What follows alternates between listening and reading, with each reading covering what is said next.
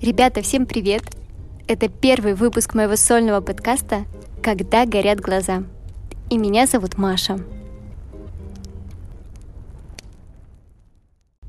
В каждом эпизоде этого подкаста мы будем исследовать моменты вдохновения. Моменты, когда идеи зажигают наши глаза. И я сама буду делиться своим путем, который, кстати, прохожу прямо сейчас, с очередной своей идеей — созданием подкаста. Первый эпизод я решила посвятить вопросу, почему идеи часто приходят ночью и как нам их не упустить. Я задалась этим вопросом, потому что мне хочется знать, с чего все начинается, и если уж разбираться, так с самого начала. Согласны? На моменте изучения этого вопроса я наткнулась на научпоп книгу «Правила мозга. Что стоит знать о мозге вам и вашим детям» автора Медины Джона. Так вот, согласно исследованиям Джона, Ночь — это период, когда наш организм восстанавливается и готовится к новым вызовам.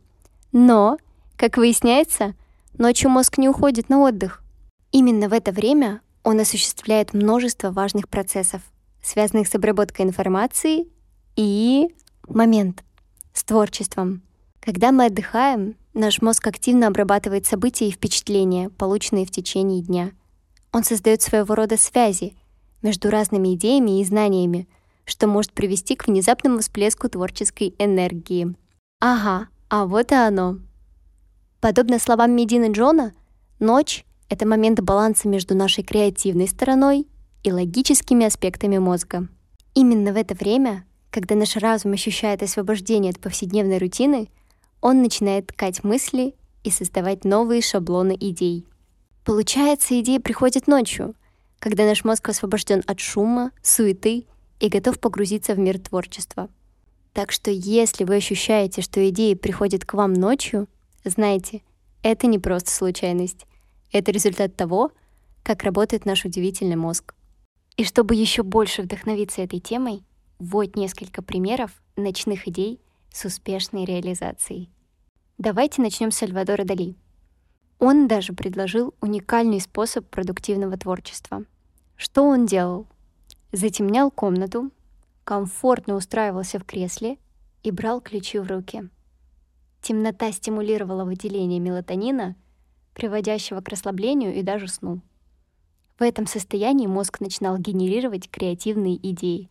И в этот момент, когда Дали расслаблялся до такой степени, что ключи выпадали у него из рук, их звон будил его, и он мог вспомнить и зафиксировать важную идею, которая приходила к нему в этот момент.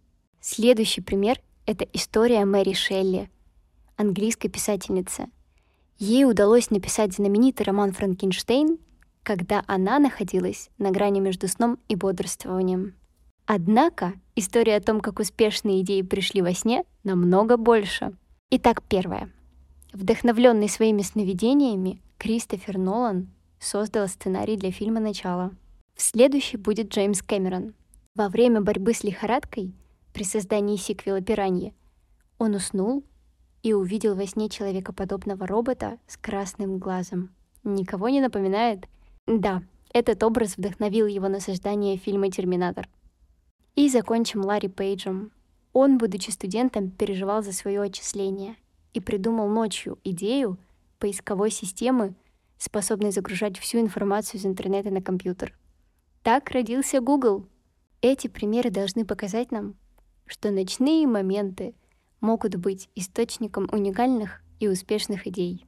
Значит, если мы все-таки решили, что список с идеями переполняется, и назойливый комар все чаще пищит о том, что нужно хотя бы хоть как-то уже что-нибудь попробовать и реализовать одну из идей, то ночь — отличное время для того, чтобы к нам пришло вдохновение по ее реализации.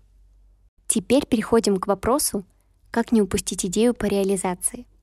Давайте разберем на, как мне кажется, довольно популярной ветке. Очень много моих друзей и знакомых, и я в том числе, хоть раз задумывалась о создании своего блога. А вы нет? Свой блог — это, конечно, классно. Но на какую тему вещать, думала я, и фантазировала вечерком после работы. И бывало так, что я лежала, придумывала, и оба глаза загорались на одной из тем — И вот она уже кажется просто гениальной. И тема интересная, и подачу придумала, и коллаборации, и целый подробный план реализации. Устала. И решила, ну все. Все ясно, как белый день. Все уже решено и разложено по полочкам. Я завтра встану утром и все запишу.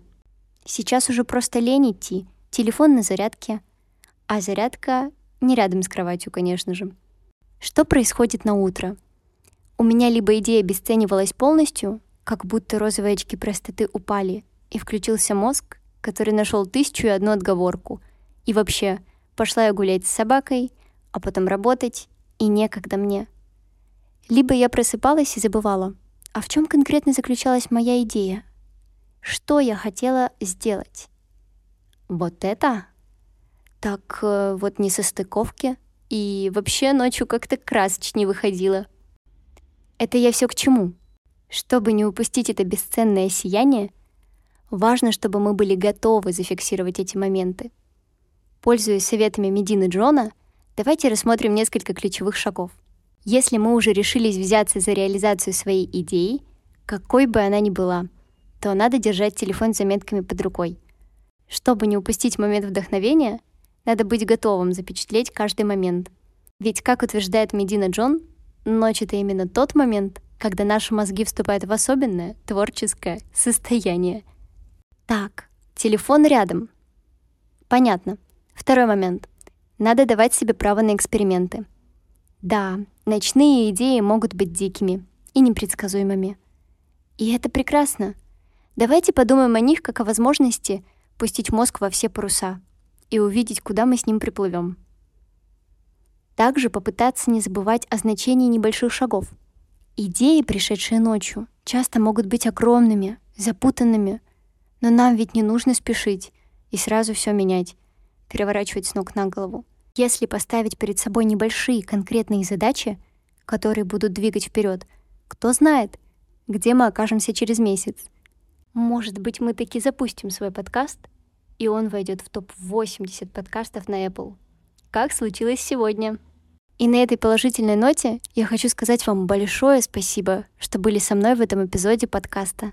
Не забывайте держать телефон рядом и записывать свои ночные идеи. Может быть, именно так начнется наш путь к творчеству.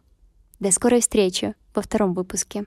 Также напомню, что у подкаста есть одноименный телеграм-канал «Когда горят глаза». Название напишу в описании. В нем я делюсь подробностями из жизни подкаста – и в нем можно обсудить выпуски. Буду рада видеть вас там. Оставайтесь со мной на вдохновленной волне, когда горят глаза.